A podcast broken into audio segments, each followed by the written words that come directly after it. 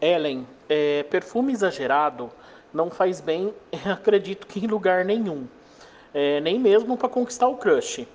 É, pense assim comigo. É, vou, vou dar para você o meu exemplo, certo? Eu, como recrutador, eu tenho enxaqueca. E a minha enxaqueca, um, um dos dispositivos que atacam a minha enxaqueca é perfume doce. Então, se chegar no, no local onde eu estou fazendo a entrevista, uma pessoa com perfume doce muito forte, isso ataca a minha enxaqueca. Então, automaticamente, a tendência é que eu não consiga criar essa conexão com essa pessoa, porque isso vai ter aí alguma coisa que vai incomodar, entendeu? Na, na, durante o processo com ela. Então, o perfume, quanto mais suave, melhor.